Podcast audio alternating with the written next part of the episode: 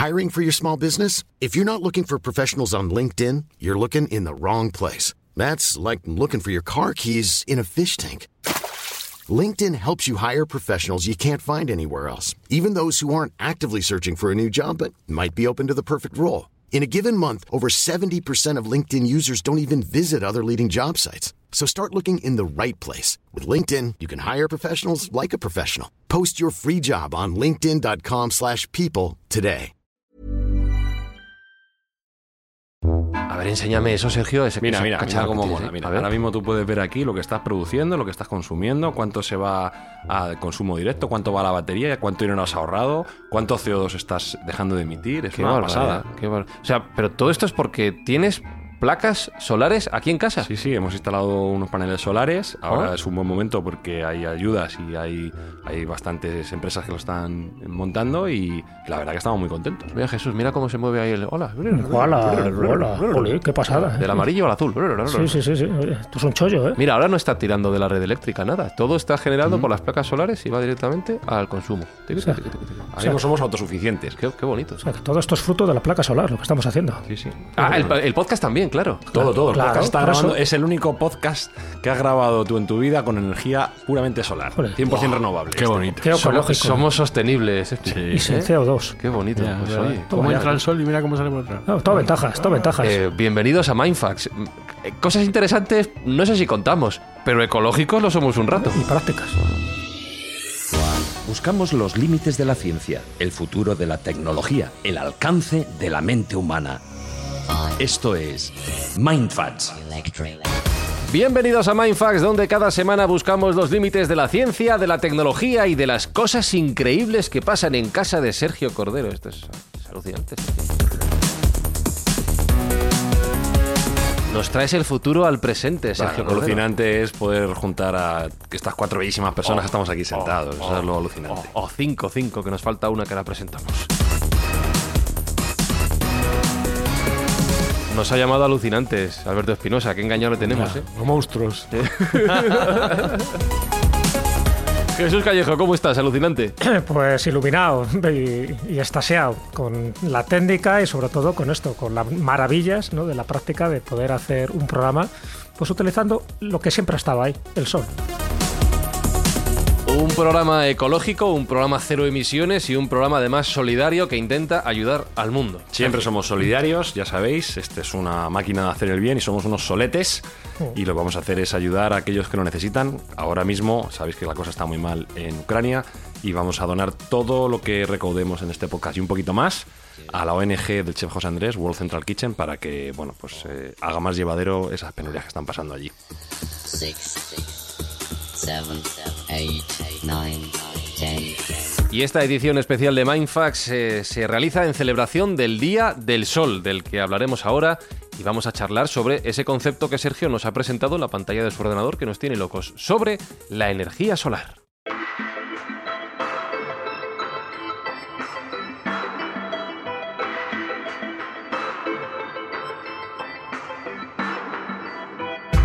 Le decía a Sergio que somos cinco personas, no cuatro hoy, porque tenemos un invitado al que procedemos eh, a saludar en este momento. Es el responsable de Ingeniería Solar de Iberdrola Renovables, Luis Martín Blázquez. ¿Cómo estás? Bienvenido a este programa. Pues buenos días, muy bien, muchas gracias, es un placer estar con vosotros hoy. Has visto que predicamos con el ejemplo, ¿eh? Cero emisiones. Programa ecológico 100% y de energía solar. Esto yo no lo sabía antes de empezar a grabar. Mira, sorpresas. Me has dejado, me has dejado loco. Eh, feliz Día del Sol a todos, por cierto. Feliz solsticio, bueno, feliz solsticio de verano, Jesús, porque al final Día del Sol, solsticio de verano, creo que es Todo lo tiene mismo. que ver, ¿no? Incluso cuando estaba hablando de que somos solidarios, en fin, ya aparece Uh. la palabra sol en la palabra, ¿no? Incluso somos considerados. Fíjate que la palabra, la etimología de considerar viene de reflexionar mirando las estrellas, considerare. O sea que muchas veces no somos conscientes de que incluso el propio lenguaje está ya un poco ese concepto divino que tenemos del sol. Y eso ha formado parte de todas las culturas y bueno, forma parte no solo de la astronomía, no solo de la religión, de los mitos, de la arquitectura, cantidad de templos que están orientados al solsticio de verano y al de invierno, sino, por supuesto, pues también a las fiestas, fiestas populares, y bueno, pues ahí está la noche de San Juan, donde coincide casi, casi, ¿no?, entre el solsticio y la, y la noche de San Juan.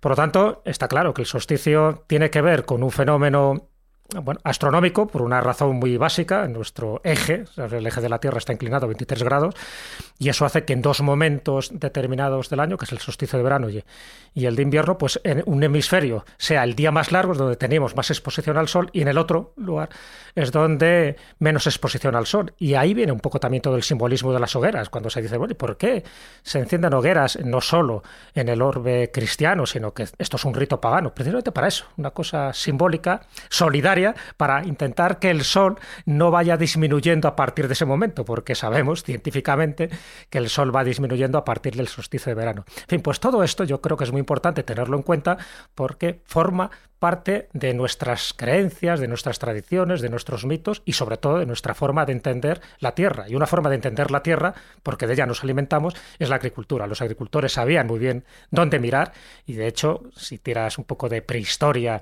y de historia, incluso se ha descubierto recientemente el, famoso disco celeste de Nebra, donde aparece ya el sol, aparece la luna, aparecen una serie de estrellas. Quiere decir que nuestros antepasados estaban, obsesionados con, con, las estrellas, estaban obsesionados con nuestro astro rey, que es el Sol, pero estaban obsesionados porque también pensaban que de ahí podía llegar lo bueno y lo malo.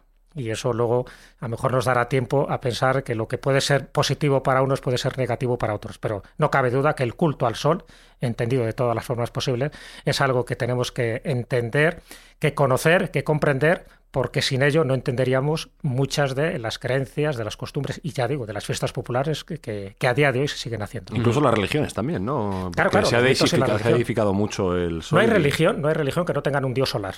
Mm. ¿sabes? Eh, yo que sé, empezando desde Helios, en el mundo griego, a, a Ra, por ejemplo, mm. y a Monra, con todas las variantes que tiene en el mundo egipcio, o Atón, ¿no? Cuando el famoso la famosa herejía de Kenatón, Atón también era el, disco solar. Entonces no hay ni una, el Inti Raymi, por ejemplo, dentro de, la cultura inca y en Perú se sigue celebrando cada, cada solsticio. Entonces, cuando eso lo entiendes es cuando dices, vaya, la importancia que tenía. Pero es que tenía tal importancia que no hay un templo, sobre todo de estos emblemáticos, sea un megalito o sea un templo religioso. Y da igual que sea una, una catedral, que sea una pagoda, que sea una sinagoga o que sea una mezquita. Están orientadas milimétricamente a determinados astros. La luna, el sol son dos principales, pero también a veces pues a Sirio, también a constelación de Orión, también a las Pléyades que esa cosmovisión es muy importante para nuestros antepasados, pero que nosotros somos herederos de esa cosmovisión. Por eso yo creo que entender lo que es un solsticio de verano, incluso también los equinoccios, porque eso sirvió también para que se, se cambiara el calendario juliano al calendario gregoriano, porque esa liturgia, esas festividades religiosas dentro del orbe cristiano católico, dependemos mucho también de las fiestas solares, pero también de las fiestas lunares. Ahí heredamos bastante de las tradiciones hebreas, ¿no? que tienen un calendario lunar. Entonces, todo eso es lo que hace que la Semana Santa, por ejemplo, cada año sea, eh, caiga en fechas distintas, ¿no? el Corpus Christi, o el Domingo de Resurrección, y tantas y tantas fiestas. Si no entendemos esto, es difícil comprender el por qué hacemos lo que hacemos y por qué eh, sencillamente vamos a determinadas fiestas a adorar el sol con independencia de las creencias que tengamos cada uno. Y dentro de estos eh, lugares en los que el sol es referente para la humanidad, sumamos el tema del que hoy vamos a hablar junto con Luis Sergio, que es que el sol se ha convertido en la fuente de energía seguramente la que nos ha dado la vida, la que ha permitido que hoy estemos aquí todos, pero la que va a permitir que estemos esperemos en un mundo mejor durante los próximos siglos. Sí, ya sabéis que yo tengo una frase que es que toda la energía es nuclear, porque al final toda la energía es solar, todo viene del sol, y el sol lo que eso es una reacción nuclear a gran escala y nos, emite esa radiación que luego pues se subdivide en energía eólica, en en, su momento la fotosíntesis que luego creó el carbón, etcétera. Con lo cual, todo el origen de la energía que nosotros recibimos es solar. Y hay que pensar que además el soleamiento que tenemos durante todo un año es suficiente para utilizar 10.000 veces todas las necesidades energéticas que tiene el planeta. Con lo cual tenemos un reto por delante muy interesante que es poder aprovechar todo ese exceso de energía que estamos recibiendo y que estamos desperdiciando a día de hoy. Hmm. Porque, bueno, pues por desgracia estamos todos ahora inmersos en una crisis energética que estamos sufriendo en nuestros bolsillos y estamos viendo cómo dependemos de energías fósiles que quizá no sean las más oportunas porque no están en las manos oportunas y estamos desperdiciando pues esa capacidad de tener una energía limpia, una energía perenne y una energía confiable como es la radiación solar, ¿no? que, por, desgracia pues no, no estamos aprovechando, aprovechando, ese potencial que tenemos. Eh, de hecho, Luis, Creo que este ha sido uno de los grandes retos que más se ha comentado sobre la energía solar durante las últimas décadas, que todavía no éramos capaces, de lo que dice Sergio, de aprovechar este recurso gratuito y voy a decir infinito, pero bueno, perenne constante que tenemos delante de nosotros. ¿En qué punto nos encontramos ahora? Ahora miraremos también al futuro, pero ¿en qué punto de capacidad de aprovechamiento estamos ahora con las tecnologías de las que disponemos? ¿Somos capaces de no voy a decir ser autosuficientes gracias a, la energía solar, pero sí de que sea una fuente de energía realmente significativa? Eh, efectivamente, pues la tecnología ha evolucionado muchísimo en los últimos años y, lo que está centrada la industria es en conseguir mejorar sobre todo esas eficiencias y reducir el coste para hacerlo accesible a todo el mundo. Eh, por ejemplo, si hablamos de la solar fotovoltaica, esas placas que tiene Sergio en su, en su tejado, ese, ese concepto se conoce desde el siglo XIX y no se empezó a explotar hasta, digamos, eh, los años 70. El despliegue a nivel comercial para generar, eh, pues para generar electricidad, ya sea a nivel residencial, a nivel a gran escala, no es algo que llegara hasta los años, casi los años 90. Entonces, es una carrera de muchos años en donde lo que se busca es, a cada paso que, se da en cuanto a la tecnología, en cuanto al suministro y la cadena de valor, es mejorar eh, la, tecnología, su eficiencia, su durabilidad y también reducir costes. En cuanto a si nos centramos ya en, cuánto podemos aprovechar eh, esa energía, pues eh, esa carrera va de la mano de la mejora de las eficiencias. Ahora mismo estamos con paneles que tienen eficiencias en torno al 20-22% de, de producción de energía útil respecto a energía recibida del sol y ese, ese recorrido sigue mejorando año a año con la mejora de la tecnología y de los procesos de producción y, tiene un límite teórico que está por encima del 30-35%. Es decir, todavía hay camino por recorrer, hay mejoras que se van consiguiendo año a año y que pueden ir eh, eh, mejorando en los próximos años. Has dicho que el concepto se conoce desde el siglo XIX. A mí esto me ha roto la cabeza.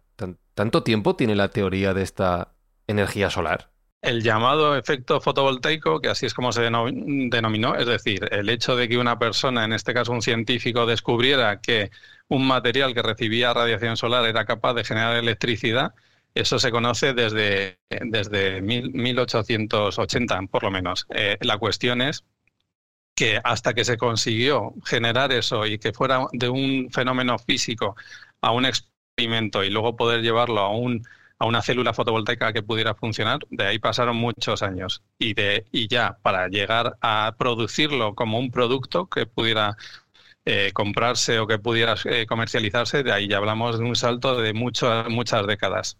Yo quería preguntarte, Luis, eh, como bien has dicho, la técnica es muy importante para mejorar esa eficiencia. Primero, me gustaría, ya a nivel personal, saber ¿Qué pasa con esa ineficiencia? Ese 80% que no se transforma en electricidad, si se transforma simplemente en calor o, hay algún modo de, utilizarlo o recuperarlo. Porque en algún otro podcast de Mindfax hemos hablado de que se podía ganar eficiencia, por ejemplo, utilizando instalaciones fotovoltaicas sobre agua, cosa que se ha hecho en Japón eh, y en otros, en otros países, porque bueno, pues parece ser que limitan el calor y pueden arrancar un poquito más de eficiencia. Y que, como segunda pregunta, ¿qué valor va a tener la utilización de nuevos materiales en esos compuestos que se utilizan para hacer el panel fotovoltaico. En concreto, parece ser que está bastante de moda o se está hablando mucho de la perovskita y más allá eh, del grafeno, que todos hemos ido a hablar del grafeno. La que has dicho. Es un pastelito. La fosquita, ¿no? la perovskita. Yo solo, conocía eso, el chocolate. Eh, ahora no lo puede explicar Luis, porque son, son materiales que se están probando y que, van a mejorar esa eficiencia. Eh, por, parece ser que hasta en un 50% más en alguno de los casos, con lo cual bueno, no sé, Luis, si, nos puedes comentar estas dos cositas. Eh, la producción de, energía, de electricidad de un panel fotovoltaico, pues está, eh, influye en, ella muchos factores. Eh, algunos antes de llegar a incidir la radiación en, en, el panel, es decir, hay una pérdida de radiación por, por la propia atmósfera, por fenómenos de incidencia de cómo llega la radiación a la, a la superficie de la célula, etcétera, y luego la propia célula, los materiales y sus propiedades físicas, pues tienen asociadas una serie de pérdidas. Una que comentabas muy muy importante es la radiación, digamos, de, de alta de alta energía que no es capaz de absorber la célula, normalmente se transforma en calor y hay unas pérdidas asociadas al calor que simplemente se se, digamos, se transfieren al, medio ambiente, a su alrededor. Es decir, si conseguimos que la célula esté trabajando a una temperatura ambiente o una temperatura de célula, llamamos, mucho más reducida, conseguimos que sea más eficiente. Y ahí entra el, el tema que decías de, instalar los paneles en, flotante. Ahí en flotante no hay circulación de aire, hay, un, hay una serie de espacios que hace que se refrigere mejor la célula y por tanto reduzca su temperatura. Y eso lleva asociado unas menores pérdidas. Eso mismo lo podemos conseguir también en otro tipo de instalaciones. Em, en cuanto a los materiales, pues eh, todos sabemos eh, los paneles que, se instalan en casa o que instalamos en grandes plantas eh, o que se usan en otro tipo de instalación, la mayoría, el 90-95%, están basados en silicio. El silicio que es el que se viene usando desde el siglo XX, desde finales del XX, y que ha ido evolucionando técnicamente, mm, aunque siempre hablamos del mismo material. Eh, en este tiempo han aparecido muchos materiales, no solo las perosquitas, que es verdad que a día de hoy son las más prometedoras, ¿no? Pero ha habido otros materiales con propiedades semiconductoras parecidas al silicio que se han experimentado y que se han comercializado, pero no han llegado a conseguir las reducciones de, precio, sobre todo, y mejoras de eficiencia que sí se han conseguido con el silicio. En cuanto a las perosquitas, pues son materiales, digamos, eh, con propiedades similares al silicio y que se, son compuestos de diversos elementos de la tabla periódica que todos conocemos. Bueno, algunos son nombres raros de, minerales o de compuestos.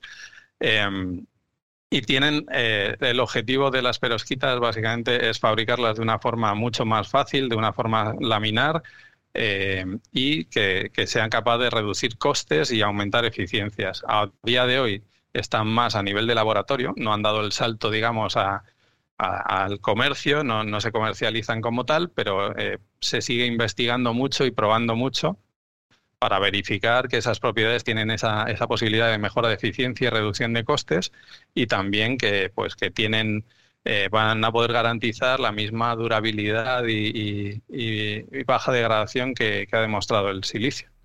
Sí, Luis, una preguntilla que tiene un poco que ver también pues con la parte histórica y con la parte más, más actual. Todos estamos de acuerdo que el sol es una fuente de vida y una, fuente de energía. Pero yo acabo de leer un libro ahora de, de un geólogo, de Robert Schock, que él postula la teoría de que algunas culturas, algunas civilizaciones se, extinguieron por las llamaradas del Sol, ¿no? por esas llamaradas de plasma que parece que hicieron pues es un cambio magnético en el planeta Tierra y eso pues influyó luego pues en distintas cosas, ¿no? entre ellos pues la agricultura. Eh, yo me estoy acordando del efecto Carrington, ¿no? que pasó en el siglo XIX, 1859, donde prácticamente toda la red de telegrafía la fulminó. ¿habéis previsto dentro de lo que las placas solares, vosotros como, como técnicos que sois, si algún día se produce una de esas llamaradas mucho más potentes, incluso de las que están anunciando ¿no? los propios científicos y astrónomos, si se produjera una de esas llamaradas, además del ciclo que tienen cada 11 años, que fuera más potente, esas placas solares podrían resistir porque llegaría un momento en que posiblemente nuestra corriente energética y eléctrica, tal como la conocemos, se va al garete. Pero las placas solares entiendo que no. ¿Tenéis prevista esa incidencia que parece que no es algo del futuro, sino que puede ocurrir en cualquier momento?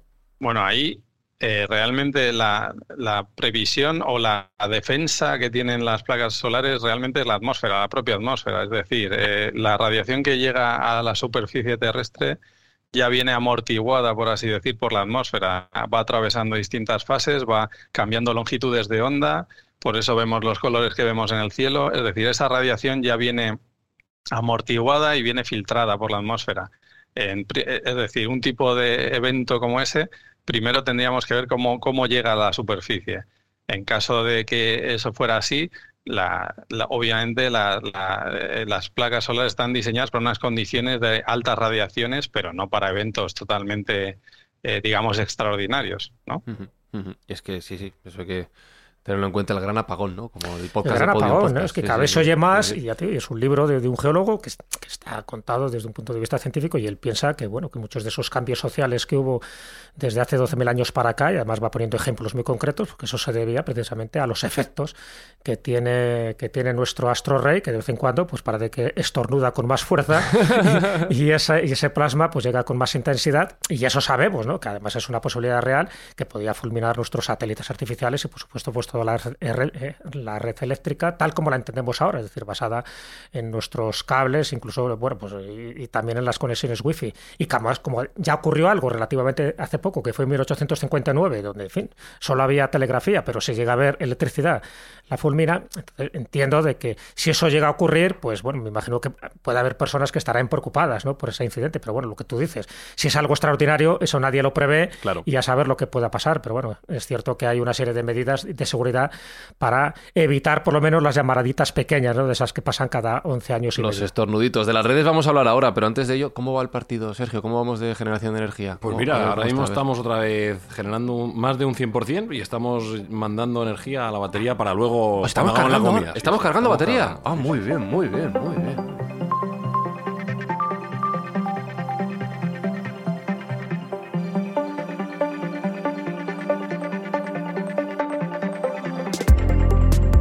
Puedes subir el volumen todo lo que quieras, Espi, que estamos cargando batería a tope. A tope. Estamos generando energía para la barbaridad. Pero eh, de hecho, eso es, megavatio a tope, a tope. Eh, pero Luis, dos cosas que te quería preguntar. Lo primero que tú ya lo has apuntado, muchas veces pensamos en la energía solar como un recurso doméstico para alimentar eh, las necesidades de nuestras casas, pero tú ya lo has dejado caer antes que esto también se puede pensar a gran escala para instalaciones de tamaños mayores, no sé, estoy pensando desde luego en fábricas, estoy pensando en lugares que hagan uso muy intensivo de la, energía solar.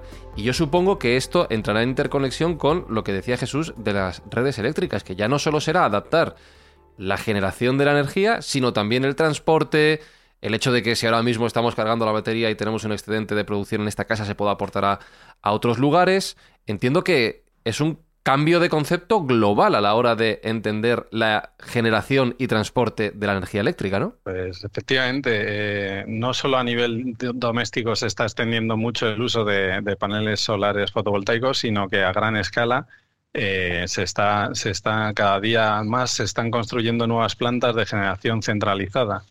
Eh, hablamos ya de generación de megavatios y de, millones de miles, millones de paneles fotovoltaicos conectados.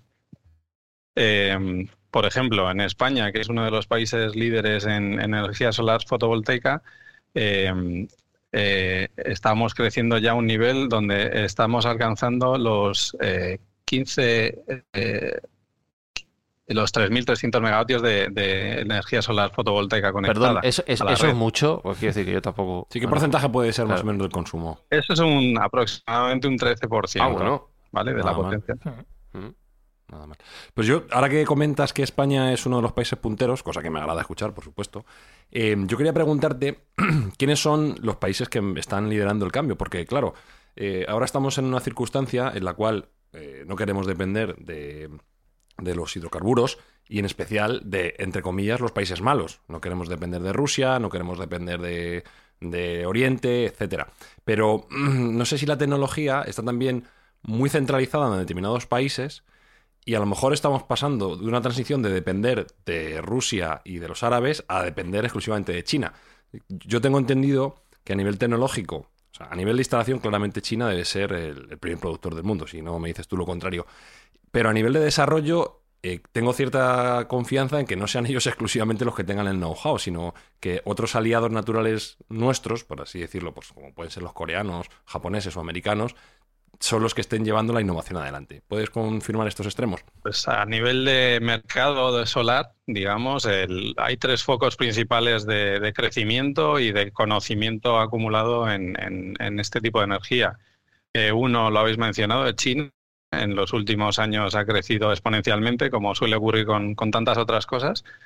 Pero ya más tradicionalmente tenemos un foco que es eh, la Unión Europea y en particular eh, países como España o Alemania. Son dos países de los más activos y más potentes en energía solar fotovoltaica.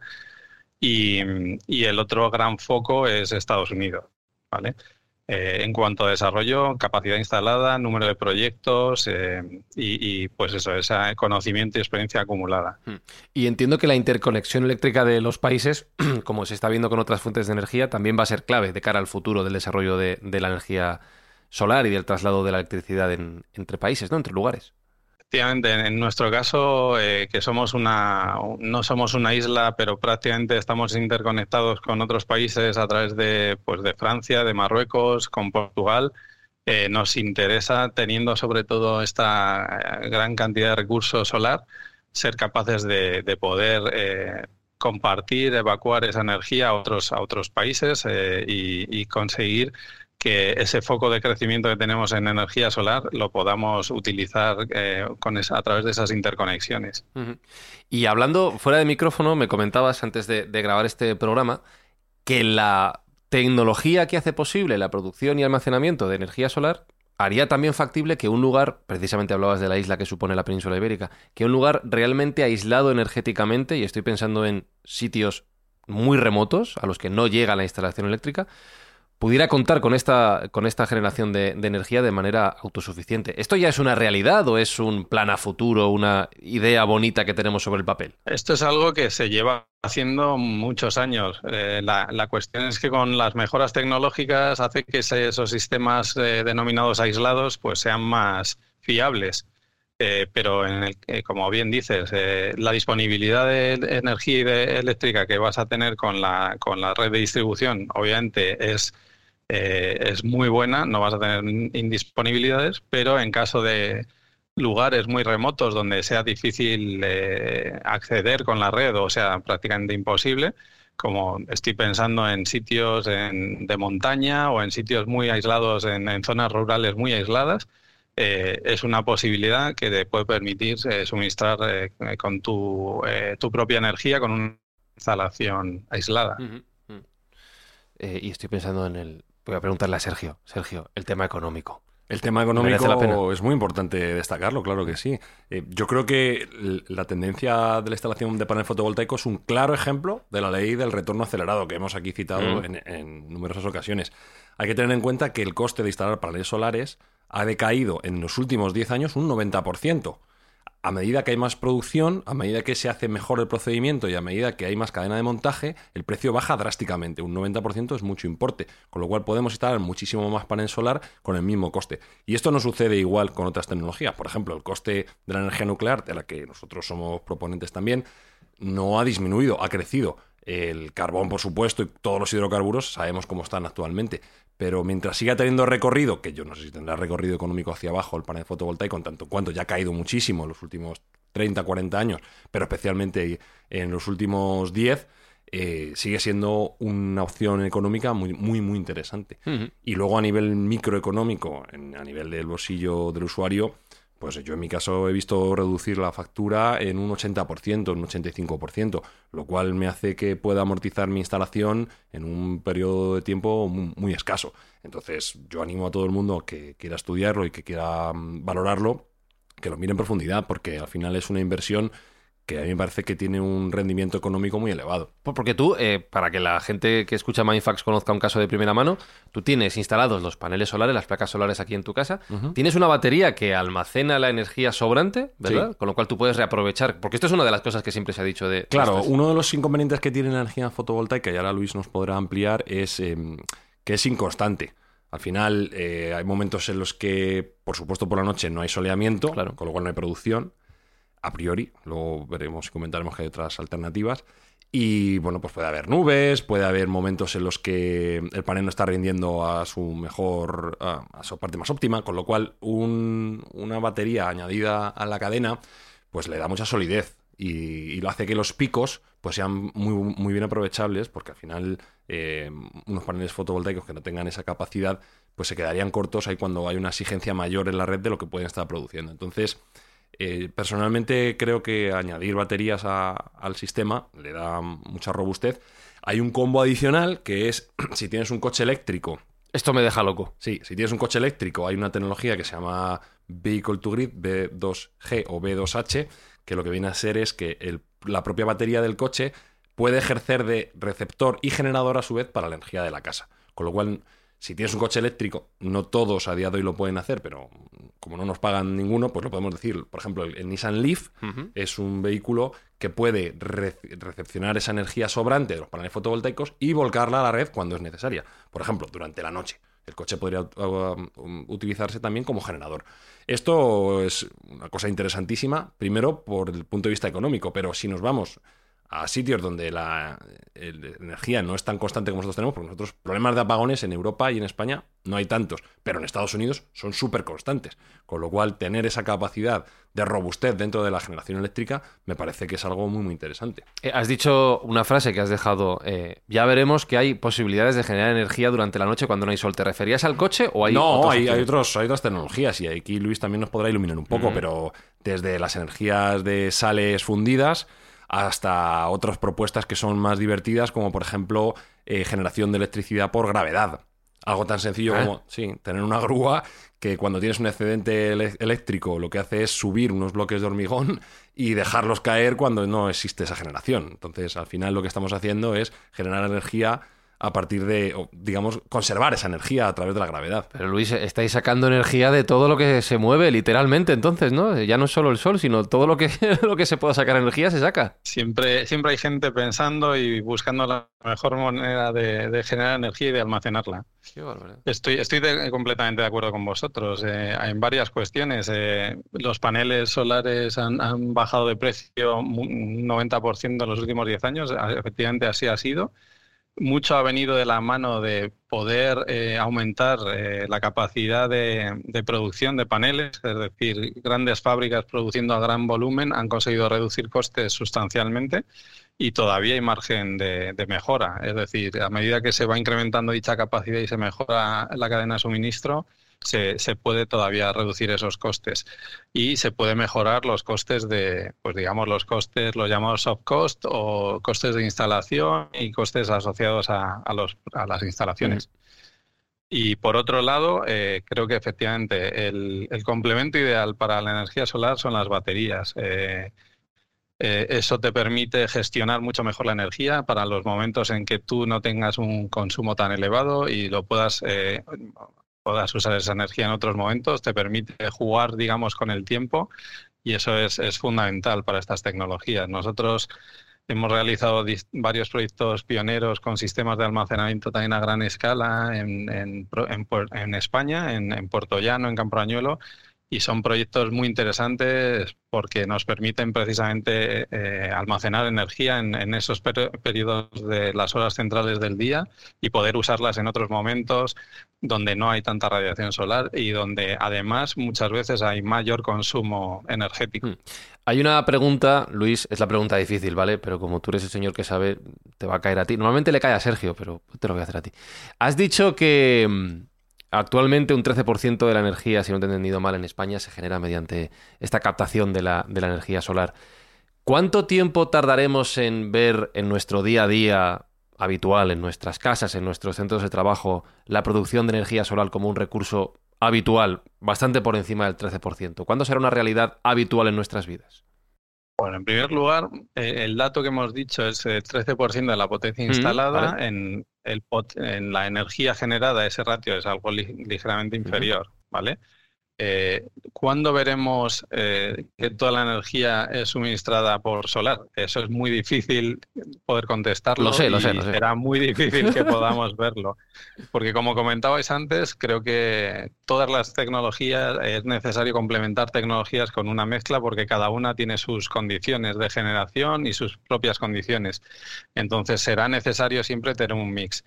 Lo que es evidente es que vamos a poder ver eh, ratios de, de energía solar que contribuyan con un, un ratio mucho más elevado al mix de generación, tanto a nivel de potencia instalada como de generación eléctrica. Y de hecho ya hay días, y normalmente eh, Red Eléctrica suele publicar esos datos, hay días donde la, eh, durante horas del día prácticamente la totalidad de la, de la energía consumida viene de, de- de fuentes renovables en España, con lo cual eso ya es una muy buena noticia. El objetivo sería que esas horas sean las máximas posibles durante, el, a- durante el año. Pues sí, desde luego sería un buen objetivo y sería bueno, sería bueno para todos. Espi, yo creo que necesitamos placas solares en, en el coche y es Wicast, hay que ponerle Sí, placas por para que se tire bien. Eh, bien, una grúa nos vendría bien. Eso que ha dicho Sergio, no sé cómo funciona, pero a mí me llama la atención. Porque quieres una grúa. ¿no? Una grúa y es Wicast que genere energía. ¿no? Adelante, sí, ¿No- ¿Lo ves también? Pillamos, Venga, pillamos pillamos todo. también. Bueno, ya hablaremos con Luis y que nos ayude, ¿no? Sí, sí, sí, que este señor es ingeniero que sabrá sabe, cómo sabe, hacer esto. sabe, ya lo habéis visto que sabe. Pues Luis Martín Blázquez, responsable de Ingeniería Solar de Iberdrola Renovables, gracias por acompañarnos hoy, gracias por contarnos tantas cosas y gracias por enseñarnos espero que sea ese futuro tan, eh, tan bueno que has pintado con la última respuesta y que pronto sea, sea realidad. Un abrazo grande, Luis. Muchísimas gracias. Un abrazo.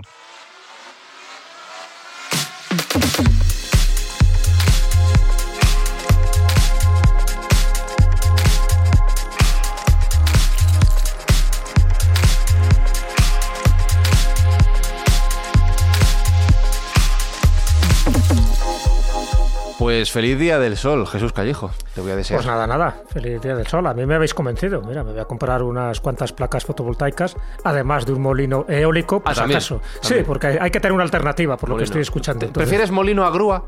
Hombre, por supuesto, porque la grúa esa de hormigón no me acaba de convencer demasiado. Ah, pues a mí no sé por qué. Bueno, bueno, cada uno con lo o sea, energía por gravedad. Cosas raras. Hay que hacer un mix, como decía Luis también. Dos por uno. ¿Cambiamos a molino o nos quedamos con la grúa? No, Molino no, me gusta más la grúa. Grúa. Molino no me mola. No, no te gusta molino, ¿no? No, tío. Vale, vale, Ay, pues qué nos Y el sol, el sol, estoy muy de acuerdo con la energía fotovoltaica, pero el sol es que eres mi amigo, tío, es que me quemo siempre, tío. Ya, pero te puedes poner, te pones detrás de la placa y así no te quemas y, y eres Puede que genere energía, yo también. Claro, es verdad.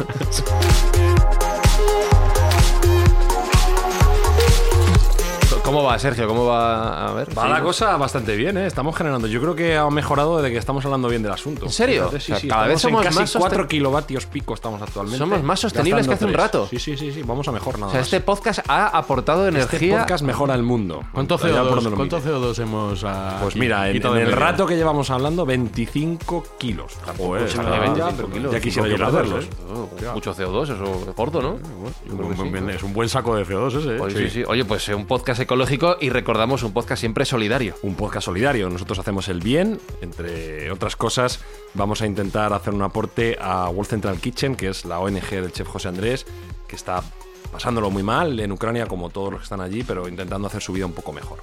Pues gracias a todos vosotros por hacer esto posible, gracias a Iberdrola por haber hecho posible el episodio de hoy y en siete días estamos de vuelta con otro episodio Mindfax. Besos, abrazos de Fran y Zuzquiza y hasta la semana que viene. Chao. Mindfacts llega cada semana a tus oídos a través de Spotify, Apple Podcast, Evox, Google Podcast o tu aplicación favorita. Búscanos en redes sociales. Somos Mindfacts.